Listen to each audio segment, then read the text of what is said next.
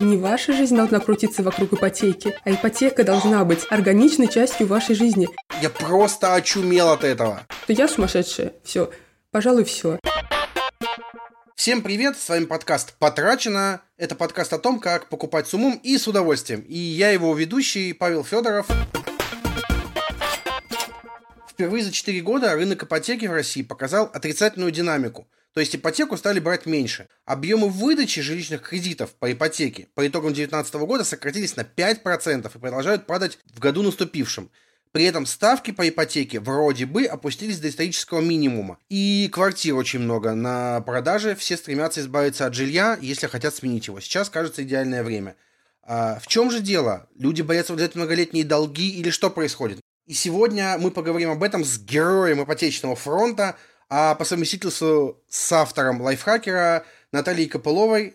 Наташа, привет. Привет. У Наташи был по-настоящему классный опыт. Она вместе с мужем выплатила восьмилетнюю ипотеку за год и два месяца. Наташа, подскажи, пожалуйста, когда вы решились брать ипотеку, обсуждали ли вы веро... возможность сначала накопить деньги, а потом э, купить? Или ипотека была ну, верным путем, в котором вы не сомневались? Естественно, я просчитывала разные варианты. А, у нас в семье я тот самый сумасшедший, который просчитывает все.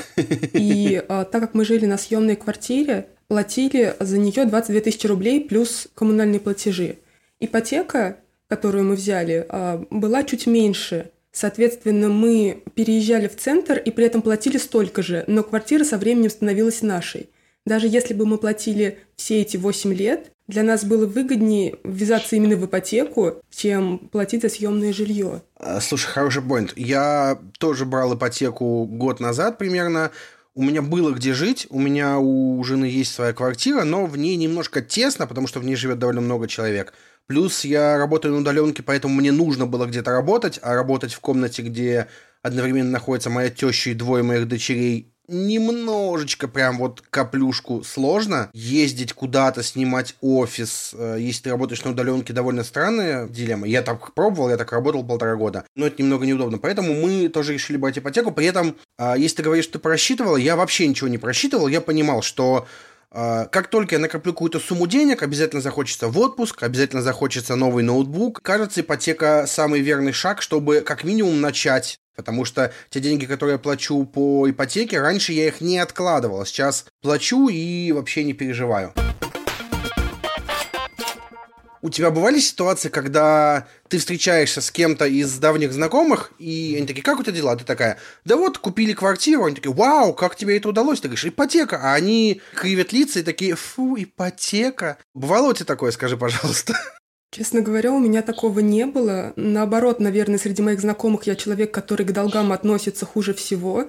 В моей семье э, долг, даже у банка, не обязательно у кого-то, это примерно предпоследний шаг на пути к тому, чтобы умереть в канаве. Поэтому я, когда брала ипотеку, мне было очень не по себе от этого, потому что психологически тяжело ввязаться в долги, и это действительно для меня было тяжелым испытанием. И когда я рассказывала людям, то есть когда мы брали ипотеку, мы рассчитывали, чтобы ежемесячный платеж был посильным, угу. но мы могли платить больше изначально, мы взяли на больший срок, чем собирались выплачивать. И когда я говорила людям условия своей ипотеки, ну не то чтобы я всем рассказывала об условиях своих ипотеки, но люди спрашивают обычно об этом.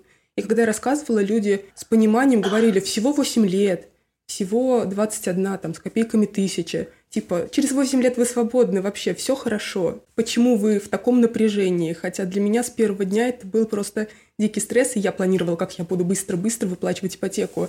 Скорее, с пониманием люди относились, потому что у меня среди знакомых нет детей маминой подруги, и детей миллионеров тоже нет. Все понимают, что это единственный способ во многом обзавестись жильем. Как вы выбирали банк, через который вы будете брать ипотеку? Мы э, покупали квартиру в центре Петербурга. Старое жилье в любом другом городе и в Петербурге – это совершенно разный уровень старого жилья. Если банки считают не очень подходящим э, уже квартиры там 1965 года постройки дом, то наш построен в 1904 году. И когда мы выбирали квартиры, были и 1875 года постройки, и это относительно не старые. Поэтому выбор-то у нас был небольшой. Банки, которые одобряют ипотеку под древнее жилье. А среди них как вы выбирали? Или это был один банк, в который вы и пошли, собственно? У нас было на выбор всего два банка на тот момент, которые одобряли ипотеку на такие старые дома. И, собственно, мы выбрали тот, который больше на слуху, с которым мы имели уже дело. Не потому, что он какой-то особенно хороший, а потому, что он понятный и крупный. Вот и все. И потому что условия были несколько попрозрачнее чуть-чуть, потому что когда я смотрела банки еще просто не понимая, что они не все одобряют на старое жилье, было такое условие, что если ты досрочно погашаешь кредит, то процентная ставка вырастает. На тот момент вот это уже было незаконно. Соответственно, если бы они это сделали уже в процессе, ты мог пойти в суд, и очень легко это все размотать обратно. Какая у вас ставка была, помнишь? Да, у нас была ставка 10%, могла бы быть ставка 9,5%. На тот момент практически минимальная на наших условиях, но из-за некоторых особенностей работы с менеджерами этого банка мы не смогли вот эти еще полпроцента отбить. У меня ситуация другая, но тоже как бы не то чтобы очень сильно альтернативная, потому что я живу в Великом Новгороде, в регионах, как вы понимаете, ипотеку выдают не то чтобы гипербольшое количество банков в целом, поэтому я сделал попытку зайти через один э, из банков, который сам не выдает ипотеку, но э, помогает выступать партнером. Я поговорил с менеджером, они сказали, да, окей, мы попытаемся подобрать вам кредит, я заполнил большую гигантскую формулу, как на целую ипотеку, вот серьезно, очень большая форма, и они прислали мне ответ, что я подхожу, они готовы выдать мне кредит, вот, посмотрите, банки партнеров, и в списке банков партнеров не было ни одного, кто выдавал бы ипотечный кредит в моем городе.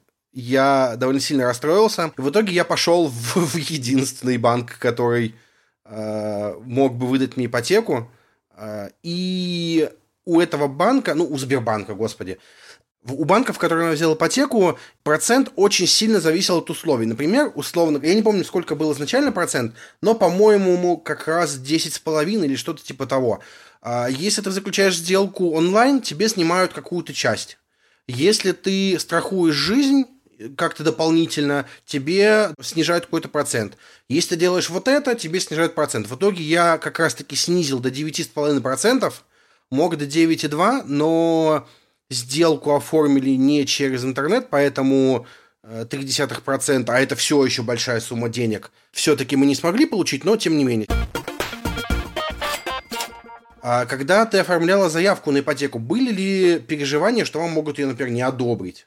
Переживаний таких не было. На самом деле заявку оформлял мой муж, потому что у него э, к тому времени был нужный стаж, там же нужно, чтобы ты не меньше четырех месяцев проработал. Ему легко было получить документы, потому что мой работодатель находится не в том же городе, что и я, и этот документооборот несколько замедляется. Угу. Поэтому э, подавал он, но мы не переживали. Мы скорее переживали за то, какую максимальную сумму нам одобрят, втиснемся мы в этот коридорчик или нет. Но, ну, действительно так и было. Нам одобрили, в принципе, даже больше, чем нам хотелось. А, слушай, я объясню, почему я спрашиваю, переживали или нет, потому что я до последнего был уверен, что меня пошлют лесом. А, тут есть важный нюанс. А, я ИП, индивидуальный предприниматель, и я на тот момент, когда я брал ипотеку, я не работал нигде по трудовому договору официальному, я работал как ИП с компаниями, и, соответственно, я не мог то есть у меня не было такого, что у меня есть место работы, которое я могу декларировать. Поэтому я подавался как ИП, и я очень переживал, потому что я разговаривал с людьми, и они все говорили, что ИПшникам не дают ипотеку. Тебя прокатит, сиди спокойно на жопе ровно и не высовывайся. Поэтому, ну, я решил попробовать. Я решил, что я ничего не теряю, поэтому я, как сейчас помню, в декабре позвонил в банк, узнал, мне сказали, нет, мы принимаем заявки от ИПшников. Э, мне друзья, конечно, сказали, что а, они не могут тебе сказать, что это не так. Но я уточнил, и тут важный момент, э, в декабре мне сказали, что если вы хотите, если вы сейчас подадите в декабре, вам нужно будет подать декларацию за 2018 год, за свои доходы. А я там э, в тот момент только зарегистрировался как КП, и ну, денег у меня особо не проходило. Поэтому я ждал января-февраля, чтобы успеть подать декларацию за нужный год. Вот, и поэтому в ночь э, с 31 декабря на 1 января в 2 часа ночи я сидел, подавал декларацию, платил налоги. А, ну и все остальное делал. И как только декларацию мне подтвердили, сказали, что да, все отлично, я подался в банк, э, это был пятница, как сейчас помню, пятница, 9 вечера, мы заполнили все документы, в час ночи мне пришло от банка уведомление, что документы поданы неправильно, я тут же расстроился, решил, что ну блин, кажется, все, не будет никакой ипотеки, я догрузил документы, и в 10 утра мне пришло подтверждение, что вот одобрена сумма, которую я хотел, на количество лет, которые, в принципе, я и рассчитывал. Так что, если вы ИП и хотите ипотеку, но думаете, что вам не дадут ипотеку, знайте, это возможно, совершенно точно. Перед вами живой пример. Насчет ипотеки переживаний здесь гораздо больше должны быть, когда вы уже подобрали объект и его подаете на ипотеку, потому что э, сам страх, что э, человек не выплатит, банк себя от этого страхует, когда берет э, в залог квартиру. Он ее, если что, может продать и отбить свои деньги – Поэтому, когда вы уже объект подобрали и его показываете, вот здесь могут быть у банка несогласия с вами, потому что если, по их мнению, они не смогут продать этот объект, то вам откажут. То есть а, отказать могут еще не раз до тех пор, пока вы не подойдете к процессу получения этих денег. А, слушай, пожалуйста, я помню, что когда мне одобрили ипотеку, было написано, что мне вот текущее предложение действует 90 дней. У тебя такая же ситуация была? Просто надо понять, э, тенденция это или конкретный банк? А, это тенденция, и насколько я знаю, некоторые банки предлагают более выгодные условия, если ты подался и успел в какой-то срок эту ипотеку оформить. Mm. Если а, прям решение взять ипотеку очень долго зрелый и человек уже настроен, лучше заранее это не пробивать. Если, например, ты решил там в марте проверить, дадут тебе ипотеку, а покупать квартиру только в сентябре, депозит, например, у тебя, и ты не можешь раньше деньги снять, чтобы не потерять их. Вот лучше заранее это не пробивать, потому что ты рискуешь там полпроцента, например, потерять. А полпроцента в долгосрочной перспективе – это огромные деньги. Да, да, да, слушай. У меня была ситуация, когда мне написано было, что кредит одобрен на 90 дней, я как паникер тут же, вот прям мне в субботу одобрили, я в воскресенье уже смотрел первую квартиру. Uh, у нас по требованиям по квартирам, ну, было не то чтобы много, мы смотрели в своем городе конкретный район из пары улиц, очень небольшой район, нам нужны были, ну, мы знали, что мы хотим, размеры квартир, uh, примерную стоимость, мы все понимали, и мы пошли, собственно, смотреть и разбираться, что и как. Мы посмотрели квартир 8, наверное, ту, которую мы в итоге купили, нам она понравилась с первого раза. А, плюс э, прелесть маленьких городов, чтобы вы понимали. Мы пришли смотреть квартиру, в которой сейчас живем, и выяснили, что хозяин этой квартиры а, несколько лет назад лечил нашу дочь. Э, вот, вот все, что надо знать о маленьких городах. То есть э, мы уже даже с ним были заочно знакомы, но тем не менее мы посмотрели, и, собственно, мы переходим к тему поиска квартиры, почему я это все рассказываю важный момент, когда вы смотрите квартиру, а, вы можете либо искать сами, либо вы можете нанять риэлтора, который поможет вам найти что-то. А, Наташа, расскажи, как вы поступали? Мы искали квартиру без риэлтора. Дело в том, что покупку мы планировали очень долго, и мой муж мониторил периодически сайты с объявлениями. Он, мне кажется, о рынке а, доступного, нужного нам жилья знал больше, чем иные риэлторы собрали список критериев. Мне кажется, вот это очень важно, особенно если речь идет о большом городе. И это не только район, там доступность чего-то, но и какие-то конкретные, пускай незначительные для кого-то, но важные для вас моменты. Например, для меня было важно, чтобы выход был на улицу, а не через арку, потому что арки это довольно небезопасная штука, они бывают очень длинные, очень темные. О, блин, ненавижу арки. И в Петербурге на самом деле много входов через вот арку, в двор колодец и так далее. Дальше нам было важно, чтобы был какой-никакой э, вид, наверное, громкое слово, скорее, чтобы это был не второй этаж двора колодца, потому что одну квартиру мы смотрели, в ней все было, в принципе, неплохо. Но соседний дом стоял на расстоянии метров трех, и это был не последний этаж. В прошлом декабре, вот не в прошлом, в 2019, а в 2018 году солнце было в Петербурге полтора часа. Если я даже эти полтора часа в окне не вижу солнца, это совсем катастрофа. Поэтому эта квартира э, текущая нас как раз зацепила тем, что вот я даже сейчас разговариваю, смотрю в окно, и у меня вид на Петербург. Ну, то есть на настоящий такой. Крыши, вот эти старые дома, солнце светит. Душа отдыхает в Инстаграм, фоткаю Э, и стараюсь, сдерживаю себя, чтобы не выкладывать каждый день. Это приятно, когда ты работаешь дома, потому что ты видишь только дом, и если ты еще смотришь в серую стену постоянно, совсем тоска. Для чего? Зачем? А, вот такие критерии мы прямо составили их заранее. Часть угу. квартир отсевали уже на старте, то есть читаешь объявление, это не так, это не то. Часть уже осматривали. Мы не так много квартир посмотрели, потому что отсеяли критериям. Но опять же, у нас было не так много денег, даже с учетом ипотеки.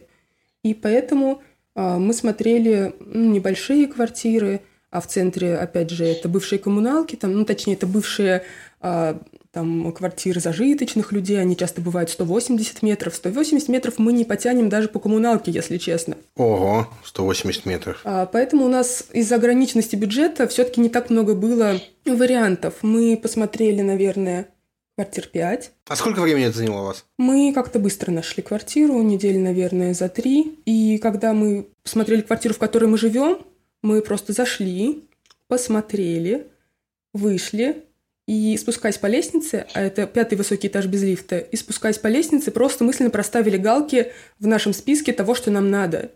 И все сошлось. Это был какой-то какое озарение. Вот иногда бывает, ты там видишь Да, да, да, я тебя понимаю, человека, у меня так и было. И понимаешь, это вот оно. И вот это было оно. А, слушай, давай дадим слушателям сразу совет, потому что совет составлять список – это очень классный совет. Как только вы начинаете, особенно если вы берете квартиру не в одно жало, а с партнером, с мужем, женой, с братом, сестрой, без разницы, вы берете квартиру, допустим, хотя бы вдвоем, вам нужно сесть и проговорить детали, что вы хотите от квартиры, потому что вот тут-то, может быть, развод и наступит, честно говоря. Всякое бывает.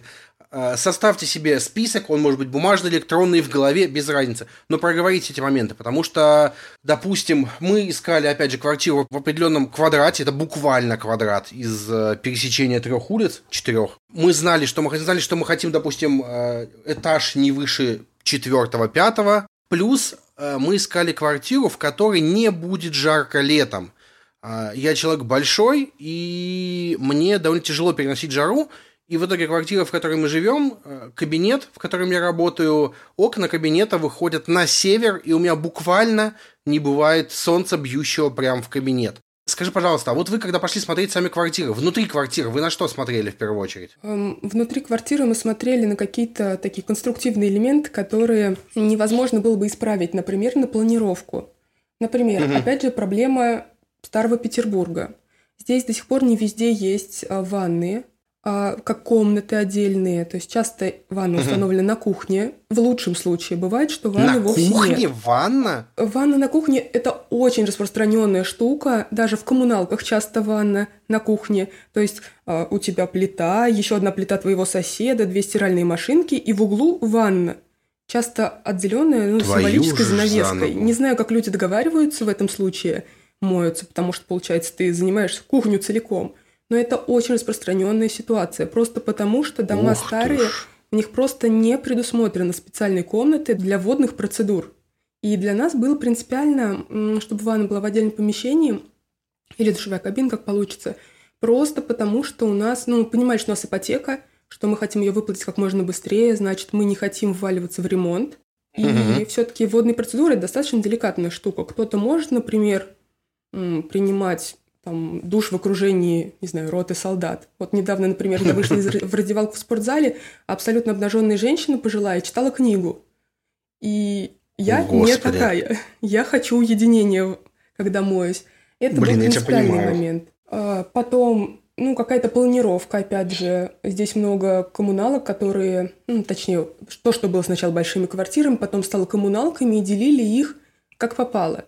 А, часто это очень сложная планировка, которая не поддается никакой логике, а хотелось, чтобы поддавалась, потому что перепланировка – это такой процесс, который надо согласовывать, там куча условий, которые, казалось бы, не влияют на конструктив, дом от этого не сложится, но государство хочет, чтобы ты а, не уменьшал комнату за счет коридора, хотя казалось бы. Один раз мы были в квартире, где женщина, хозяйка, вела себя довольно-таки агрессивно, и она как-то постоянно дергалась, а, постоянно вот, в общем, она вроде как тебе и одолжение делает, хотя ей вроде бы надо продать. Ты себя так чувствуешь ага. некомфортно, тебе так нехорошо.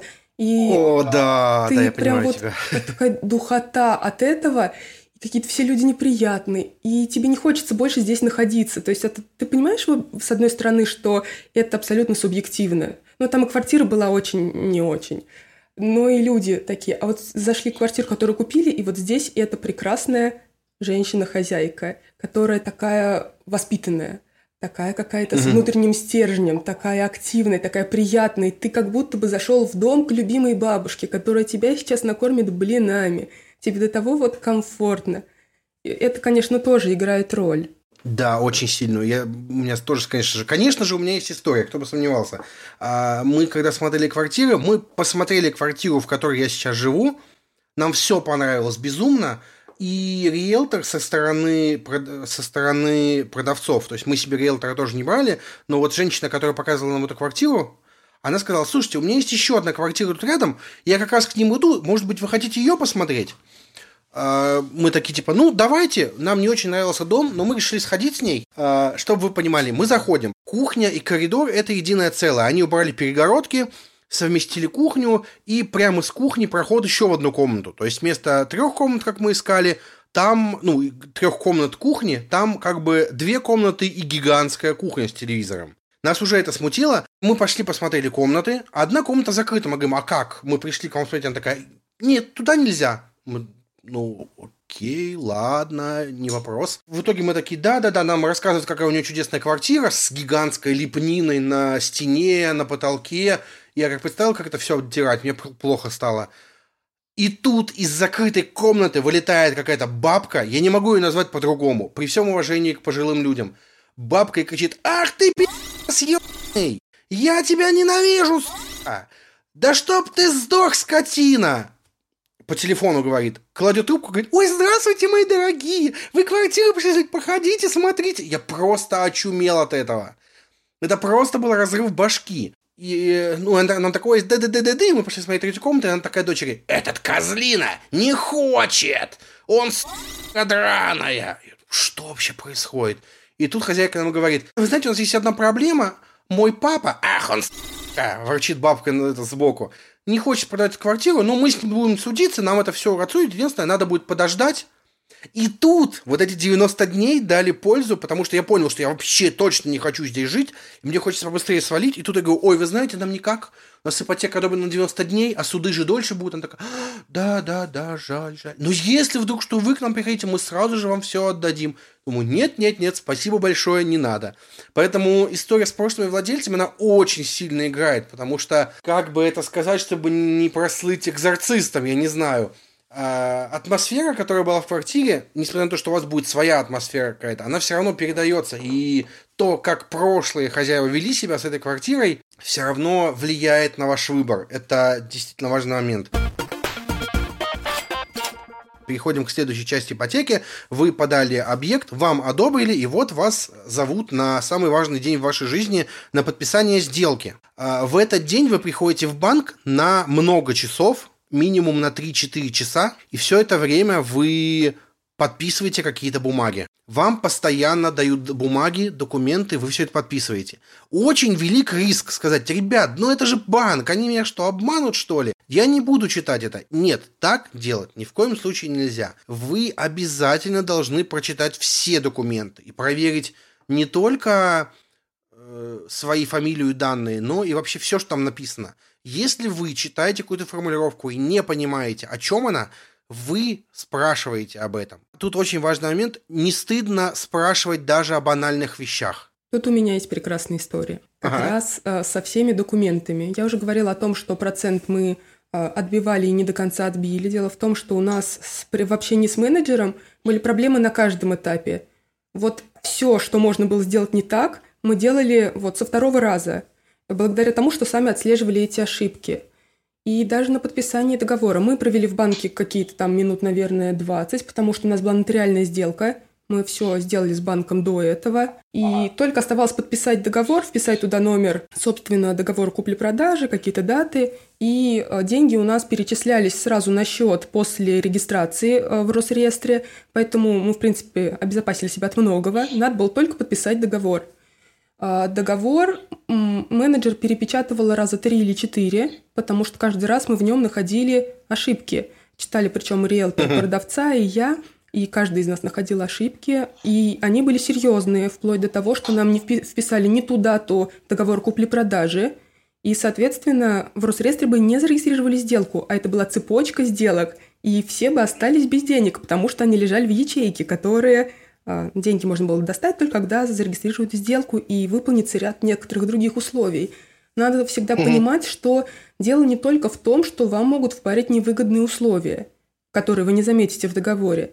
Дело еще и в том, угу. что могут напутать данные для менеджера. Менеджер рискует тысячей премий, а вы рискуете миллионами. Поэтому только от вас а, лучше, я бы что советовал, найти для начала типовой договор заранее и прямо с лупой его проглядеть, принести с собой и сравнить, чем он отличается. То есть вопросы возникнут уже на стадии типового договора, и потом, когда вы будете сравнивать, а, вы уже сможете посмотреть, что добавилось, и еще дозадать вопросы. Просто так вам будет проще. Вы а, не когда вас над душой стоит менеджер и громко дышит, потому что у него еще 800 клиентов, а спокойно дома, несколько дней потратите, посмотрите формулировочки в интернете, спросите там у друга, мамы. В общем, лучше буквоедствовать. Ваша дотошность спасает ваши деньги. Не стесняйтесь вообще здесь никогда. Вы подписали документы, проходит чуть-чуть времени, вам подтверждают сделку, все, квартира ваша. Следующий шаг, который нужно провернуть, это договориться с текущими владельцами квартиры и понять, когда они смогут съехать, а, что они вам оставляют, что они вам не оставляют. Например, когда мы подписали сделку, мы до сделки еще договорились с э, хозяевами квартиры о том, что они еще два месяца в ней живут. При этом я сразу у них проговорил, что вы забираете, что вы оставляете. Я им проговорил, что мне это важно понимать, чтобы знать, э, что мне заказывать, что не заказывать. И так прошлые жильцы оставили нам кухню, э, встроенную кухню, было бы странно, если бы они ее забрали в квартиру другого, другой планировки, но тем не менее, есть люди, которые даже раковины выносят совсем целиком. Они стали нам кухню, и в итоге выяснилось, что они оставляют нам гигантскую стенку. И говорят, слушайте, вот мы оставляем вам стенку, и нам еще нужно оплатить коммуналку за последний месяц, а давайте мы не будем оплачивать, но стенку вам оставим. Э, представляешь мое лицо, когда я вижу гигантскую раздол... ну, не, не лучшего вида стенку, не раздолбанную, не лучшего вида стенку, которая мне не нужна. А, потому что мы решили поставить пару вешалок просто в коридоре, гигантскую стенку, и мне предлагают взять эту стенку ненужную мне, еще и деньги заплатить за месяц, когда они жили. Я был не то чтобы не в восторге, поэтому я им проговорил, что, ребята, я попытаюсь продать эту стенку за сумму, давайте обговорим сумму. Если продаю, то я вам возвращаю деньги, естественно, потому что мне не нужны чужие деньги. А если я ее не продаю, то вы ее вывозите или я ее выкидываю. Расскажи, пожалуйста, у тебя как было с этим? Сколько времени после сделки вы ждали, чтобы заехать? У нас как-то все очень быстро и просто получилось. Что касается того, что оставят, мы не рассчитывали ни на что, хотя у нас mm-hmm. мебели своей был матрас, ну то есть натурально только матрас без каркаса кровати, а, стиральная машинка, холодильник и ну, какая-то такая крупная и мелкая бытовая техника, в общем. И вешалка еще, вот эта вот палка на двух других палках. Все, что у нас было. Но когда мы пришли подписывать э, у нотариуса договор, пришла как раз... Э, она, в общем, не собственницей была, но хозяйка. Она переезжала из двушки в однушку, угу. и ей, собственно, она очень переживала, что она все это не может увести. И она просто пришла и говорит, ребят, вам, может, нужно что-нибудь? А то я начала вчера выкидывать мебель, а потом подумала, а, а может, не надо, может, вам надо. И мы просто сказали, если вам что-то не надо, смело оставляйте. И она смело оставила. А, это ну, какие-то полированные шкафы, а, диван. Диван, кстати, современный а, довольно-таки. Mm-hmm. Но шкафы полированные. Вы привыкли такие видеть у бабушки. И это не антиквариат, а вот те самые штампованные. Но когда речь идет о том, что у тебя нет ничего, но есть ипотека, а ты, наверное, рад и такому. Мы были рады, по крайней мере. Да, дверцы иногда падают на тебя, а ящики иногда не хотят падать на тебя и вообще как-то доставаться а потом а, вставляться обратно. Но а, в коробках в углу хранить вещи, пожалуй, гораздо хуже. Поэтому мы не ропщим. Все, квартира ваша, вы можете ее обживать, но немножко вернемся на шаг назад и поговорим о такой вещи, как страховка.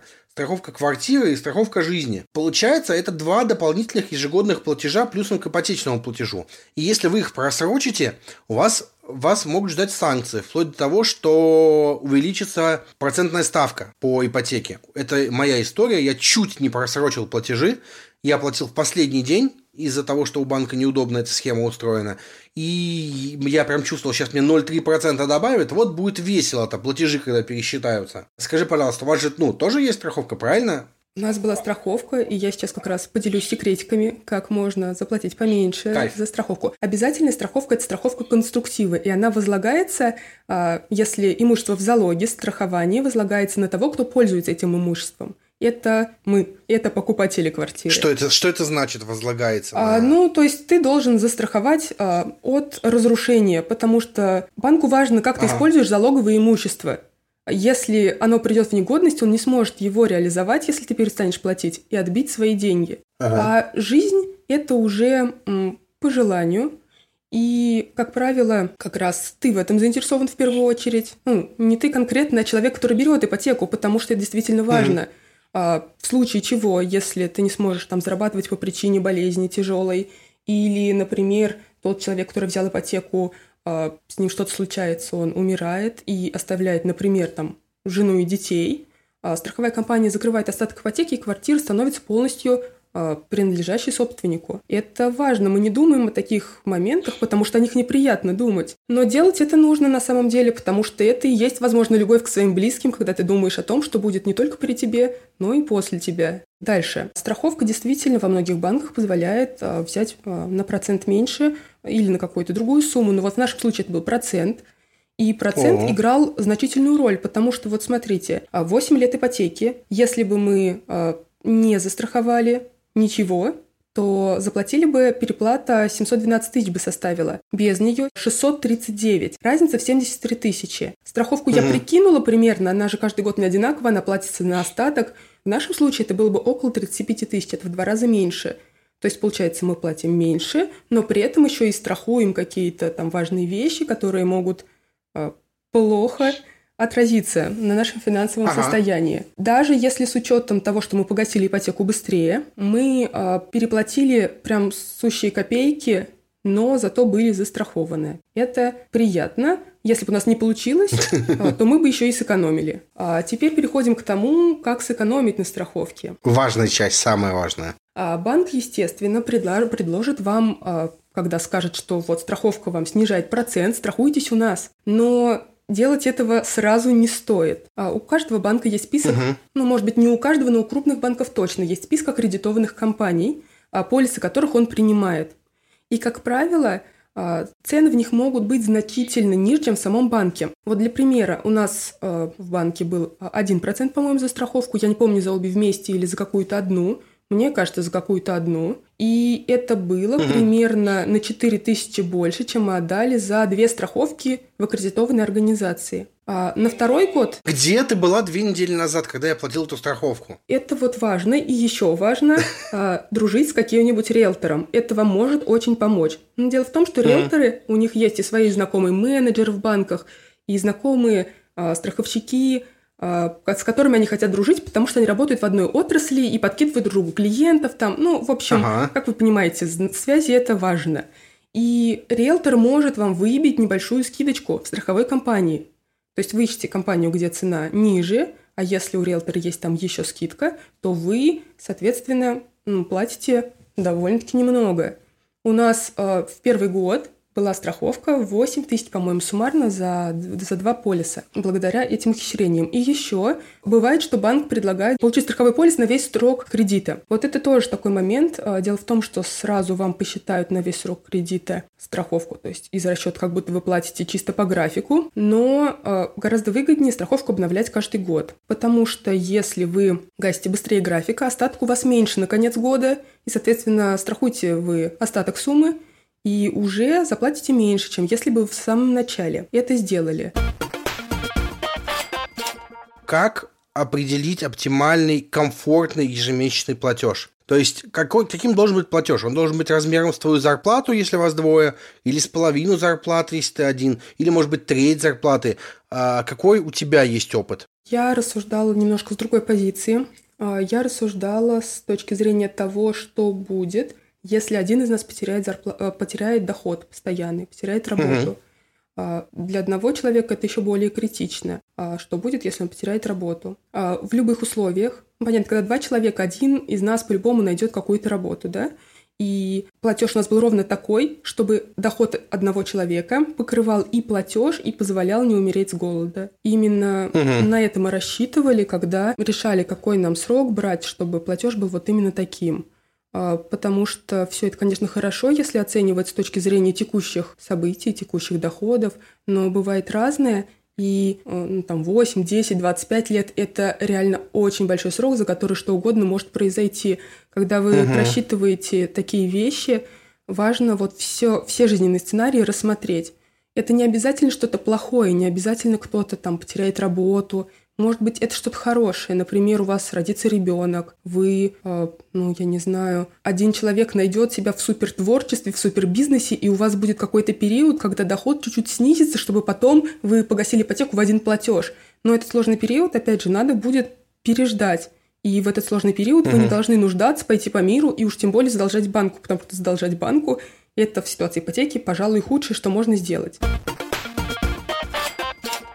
Переходим к главной теме выпуска. Ипотека на 8 лет, которую погасили за год и 2 месяца. В принципе, любая ипотека, которую погасили за 14 месяцев, это прям ого-го. Поэтому давай, рассказывай, как, как вы этого добились, что вы для этого делали? У меня э, было несколько вариантов плана, как мы гасим ипотеку досрочно. Угу. Один был суперкомфортный, которым мы э, изначально планировали.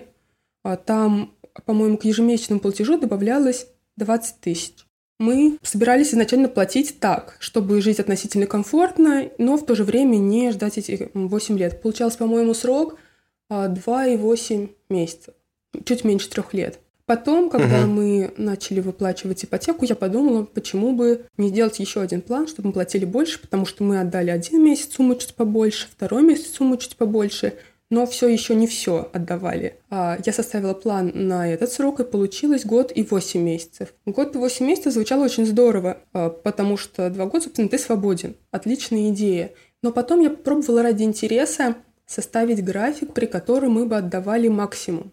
Для этого мне пришлось, естественно, спрогнозировать какие-то доходы, и здесь было как бы два варианта – у меня на тот момент был фиксированный доход и э, доход, который... Ну, то есть у моего мужа постоянная фиксированная зарплата, поэтому его мы в расчет берем как стабильного человека, который приносит определенную сумму.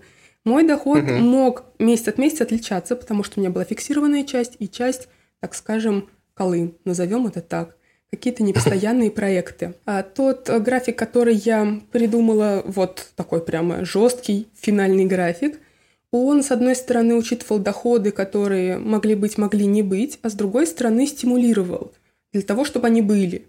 Я уже ориентировалась на эту сумму. Я взяла такую среднюю, не ту, которая заоблачная какая-то, а то, что я реально могла сделать.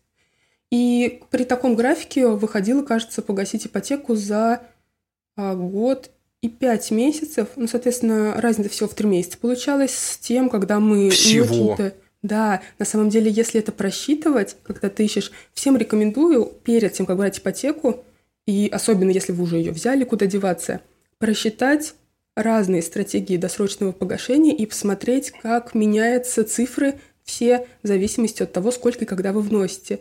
Просто иногда убиваться, как, ну, как мы убивались, не имеет смысла. Но мы пошли по этому пути, и я объясню почему. Потому что я сумасшедшая. Все. Пожалуй, все. А, во-первых, я уже говорила, я не могу жить с долгами. Для меня это действительно была ежедневная проблема. То есть я каждый день сталкивалась с этой мыслью, я не могла от нее освободиться. А во-вторых, я хотела написать статью с классным заголовком. Слушай, отличная, отличная причина загасить ипотеку досрочно. А, да, вполне. И хочу обратить внимание, что составить план, естественно, недостаточно, если вы больше, кроме этого, ничего не делаете. Мы пошли по, по двум путям. Первый – это, естественно, экономия. Мы урезали траты довольно сильно. Не сказать, что мы такие транжиры, обычно мы достаточно сдержанно все равно живем. Не было такого у меня во взрослой жизни – никогда не было такого, чтобы у меня не было денег. Я очень рационально к ним отношусь, меня воспитывали, а, несмотря на то, что я никогда не жила в такой прям бедности, то есть это скорее, это не страх остаться без денег, это какое-то рациональное отношение к деньгам. И поэтому как-то сама по себе экономия не была никогда проблемой. Ну, знаешь, а, отказ от излишек. от излишков не был проблемой, но здесь мы затянули пояса прям основательно.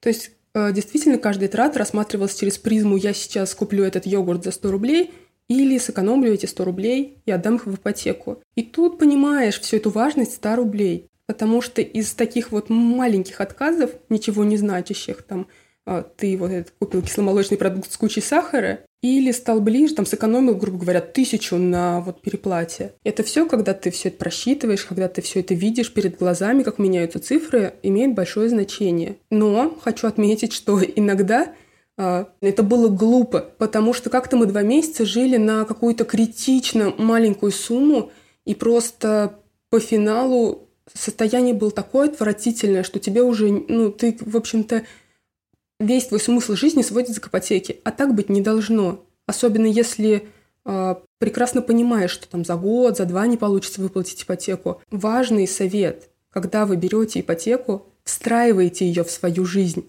Не ваша жизнь должна крутиться вокруг ипотеки, а ипотека должна быть органичной частью вашей жизни. Это вот прям очень важно, иначе вы выкинете несколько лет из жизни, а несколько лет важнее, чем все остальное. И второй способ – это больше зарабатывать. Я понимаю, что не всегда это делать просто. Например, как у нас это было в семье. У моего мужа фиксированная зарплата. Он не может, там, ну, когда, если надо выйти в выходной или что-то такое сделать, он, естественно, это сделает. Но специфика его работы такая, что он не может брать удаленные заказы или там что-то такое делать, в общем, работать на сторону, потому что это и с законами угу. связано, и со всем таким. Мне это делать гораздо проще. И, например, мы могли с чем столкнуться? Я работала вот буквально круглые сутки иногда, выходные, проходные, что-то такое. Мы могли с чем столкнуться, например, что он бы приходил с работы, говорил, где мой ужин – и мы скандалили бы, ссорились все такое. Он, к счастью, не такой и не в условиях ипотеки. Он приходил с работы, я ходила, открывала его, ему дверь, он э, отпускал меня за компьютер, грубо говоря, и занимался ужином. А потом приходил, брал свой ноутбук и помогал мне делать какие-то дела, для которых не нужно специфических знаний. Искал и обрезал картинки, расшифровывал интервью, брал на себя часть моих рутинных задач, несмотря на то, что он на это тратил времени гораздо больше, чем я бы потратила – Просто потому, что он хотел, чтобы я и отдохнула, и понимал, что это общие деньги в семейный бюджет и на ипотеку. Таким образом, получается, что э, нашел он возможность зарабатывать больше. Да, пускай и не напрямую, пускай это была помощь мне. Но в итоге наш семейный бюджет выполнялся, и мы платили ипотеку гораздо быстрее. Слушай, очень-очень классная история, на самом деле. Прям невероятно крутая. Кажется, остался один нераскрытый вопрос относительно этого погашения. Как лучше гасить, вот по твоему мнению? Что уменьшать, платеж или срок? Если есть возможность регулярно по чуть-чуть гасить ипотеку, я как раз выбираю тот комбинированный план, которым пользовались мы. Снижать э, размер платежа, но при этом ежемесячно выносить одну и ту же сумму. Например, у нас был ежемесячный платеж э, 21 тысяча с копейками, и мы, допустим, отдали в первый месяц там 21 а, тысячу и некую сумму. Наш ежемесячный платеж стал меньше. Но в следующий месяц мы внесли ежемесячный платеж и эту же некую сумму. Хотя по логике могли внести меньше. Платеж же уменьшился. Угу. За счет этого вы быстрее гасите с каждым месяцем основной долг. Но при этом и платеж снижается. Что происходит, если там через год или через два вы потеряете возможность гасить кредит досрочно, и ваше финансовое состояние изменится, у вас будет э, ежемесячный платеж намного меньше, чем вы начинали. И ипотека не будет таким тяжелым бременем. Если кто-то потеряет доход, например, из супругов, э, можно будет гораздо проще пережить период пока вот этих финансовых трудностей. Но в то же время, если получится гасить ипотеку досрочно, как вы изначально задумывались, то переплата будет почти такой же. Там разница, вот действительно в копейке, там разница даже не в десятки тысяч, там разница прям пару тысяч. Всего а, получится ровно то же самое, как если бы вы сокращали срок. То есть соломку в этом случае подстилаете вы вообще везде по кругу вокруг себя, и что бы ни произошло, вы это предусмотрели. У меня история, на самом деле, чуть-чуть другая. Ежемесячный платеж был N рублей, назовем так. Я внес их, естественно, сразу же. А через пару месяцев мы активировали сертификат на материнский капитал. И получили 453, по-моему, тысячи рублей, которые мы вложили в ипотеку. Наш долг уменьшился сразу на 20%. Э, очень хорошо. Платеж тут же скакнул вниз прям драматически и классно. Э, мы, конечно, когда материнский капитал использовали, э, думали уменьшить срок, платежей, э, срок э, кредита и оставить платеж таким же. Но это не получилось. Нам сказали, что в этом банке можно только уменьшать платеж, поэтому мы уменьшили платеж. А, он уменьшился драматически, прям очень хорошо, очень сильно, ощутимо. Но я продолжал вносить первоначальную сумму, ну, даже типа чуть больше. По той же схеме, что и ты предлагал. То есть вот та сумма, о которой мы говорили, я сразу ее, я ее вношу каждый месяц стабильно регулярно, я откладываю ее с, со своих доходов и вношу ее, я знаю, что она идет на ипотеку. Плюс у меня еще есть а, на случай, если что-то пойдет не так, на счете э, для ипотеки, с которого списывается ипотека, у меня всегда лежит сумма на один платеж. У меня сейчас э, платеж меньше, и у меня всегда на счете лежит сумма, чтобы этот платеж, если что, списался. Если вдруг я не смогу отложить что-то еще. То есть у меня есть запас на один месяц, чтобы выкрутиться, разобраться с ситуацией. Я бы рекомендовала не на месяц, а как со стандартной подушкой безопасности. Минимум на три месяца иметь отложенный а, ежемес... Э, в размере трех ежемесячных платежей иметь какие-то накопления, которые вы железно, что бы ни случилось. А, никогда не трогайте до тех пор, пока форс-мажор по ипотеке не наступит или вам не останется отдать ровно эту сумму. Потому что, опять же, платить банку, и это прям очень важно. И если у вас а, вдруг случилась какая-то сложная финансовая ситуация, и вы не можете платить банку, не совершайте самую такую распространенную ошибку, не исчезайте с радаров банка, потому что ничем да. хорошим это не закончится. А, если вы просрочили платеж, то банк сразу начнет начислять вам какие-то штрафы, и они покажутся вам по сравнению с процентами гораздо более страшными, потому что там какие-то сумасшедшие деньги начисляют. А, что вы можете сделать? Идите в банк и объясняйте ситуацию, одноразовая это или многоразовая ситуация. Ну, в принципе, если одноразовая, вы можете где-то занять, перезанять, ну, в общем, выкрутиться как-то из ситуации. Если проблема системная, и у вас через два дня эти деньги не появятся, идите в банк и договаривайтесь о том, что вы можете с этим сделать. И еще вы можете воспользоваться правом на ипотечные каникулы, которое в прошлом году появилось. А, оно носит уведомительный характер, вам не надо согласовывать это с банком, просить разрешения или что-то такое. Вам нужно просто уведомить банк о том, что вы собираетесь воспользоваться ипотечными каникулами. Они, их можно взять на срок до полугода. Вы в это время можете либо не платить ничего, либо снизить платеж до комфортной вам суммы. А, платежи вам никакие не спишут, просто ваша ипотека немного удлинится, и вы эти деньги отдадите попозже. Вот все эти рычаги, которые позволяют вам без санкций каким-то образом а, договориться с банком или взять вот эти ипотечные каникулы, пользуйтесь ими – и ни в коем случае не исчезайте, потому что последствия будут фатальными. Помните о том, что в критической ситуации банк может продать вашу квартиру. И сейчас наша регулярная рубрика «Покупочки». Я вам сегодня посоветую штуку. Я не знаю, как она называется. На Алиэкспрессе это называется буквально 1М3 фута, кабельный провод, обертывание, организатор, спиральная трубка, кабель намотки, шнур, протектор, гибкое управление, провода хранения трубы. Э, это штука, которая позволяет... Э, это как бы объяснить, что-то вроде пластиковой штука, в которой вы можете убрать пачку кабелей, чтобы они не висели, и чтобы ваша кошка белая с серым пятном на башке зараза, не сожрала ваши кабели и последнюю зарядку от ваших часов. А ссылка будет в описании. Окошко получит по жопе, если еще раз сожрет мой кабель. Я купила себе все-таки спортивные часы Amazfit GTR, и ага. я от них в полном восторге. Я их тестирую вот уже, по-моему, около двух месяцев. А, они, это не умные часы, сразу скажу, это фитнес-трекер. И ожидать от фитнес-трекера больше, чем он может дать, не стоит. Естественно, это погрешность при шагах не такая большая, потому что я люблю все пересчитывать, когда ты в голове считаешь шаги, а потом проверяешь. А по калорийности я бы вообще никакому трекеру, никакому-никакому не стала доверять. Погрешность по а, ну, исследования проводились, погрешность может быть от 14 до 30 процентов, и это очень много. То есть просто используйте ну, это факультативную, как факультативную информацию. Наташа, спасибо большое. Получился очень информативный выпуск. Я надеюсь, что твои советы кому-то помогут э, жить легче с ипотекой, а кому-то даже погасить ее. Слушайте нас на всех, вообще на всех, максимально всех удобных платформах для подкастов. Обязательно комментируйте, мы читаем все комментарии и на все реагируем. Ставьте нам лайки, ставьте звездочки, обязательно оставляйте отзывы, э, отмечайте нас в сторис в Инстаграме, мы это любим. И спасибо большое за то, что были с нами, и всем пока. Всем пока. Thank you.